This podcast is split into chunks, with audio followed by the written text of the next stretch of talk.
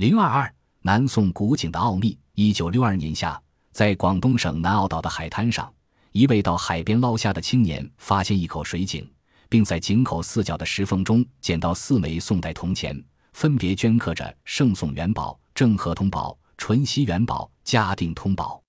这是海滩古井在解放后第一次被发现。据当地渔民回忆，此海滩东以前便有一口古井，时隐时现。古井用花岗岩调试砌成，呈正方形，口径约一米，深十二米。尤其令人惊叹不已的是，古井尽管常常被海浪、海沙淹没，一旦显露，井泉便奔涌不息。尽管四周是又咸又苦的海水。涌出的井水却质地纯净、清甜爽口，于是便有人探寻这古井的历史来历，才发现古井原来是一千二百七十七年南宋亡命皇帝到此避难挖筑的水井。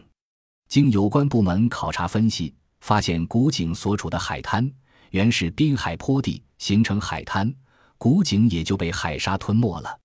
被厚沙覆盖的古井一般难以被人察觉，但当特大海潮袭来，惊涛骇浪卷走大量沙层，它便会裸露出来。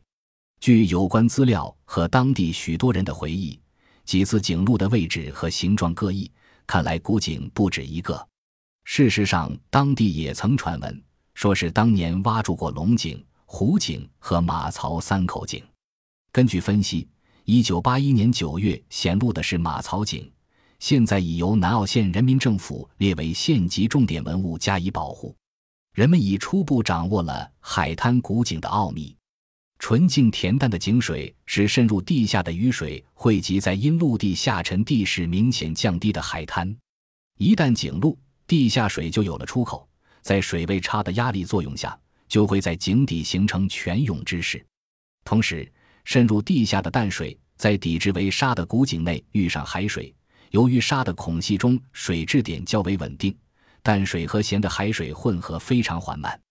又因为海水比重稍大于淡水，所以淡水可以浮在海水表面，并把海水压成一个凹面，淡水则成一个双凸透镜的形状，称为淡水透镜体。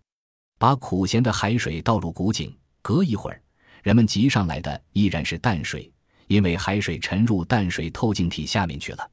但为什么古井水比当地自来水还纯净，却仍然是个谜。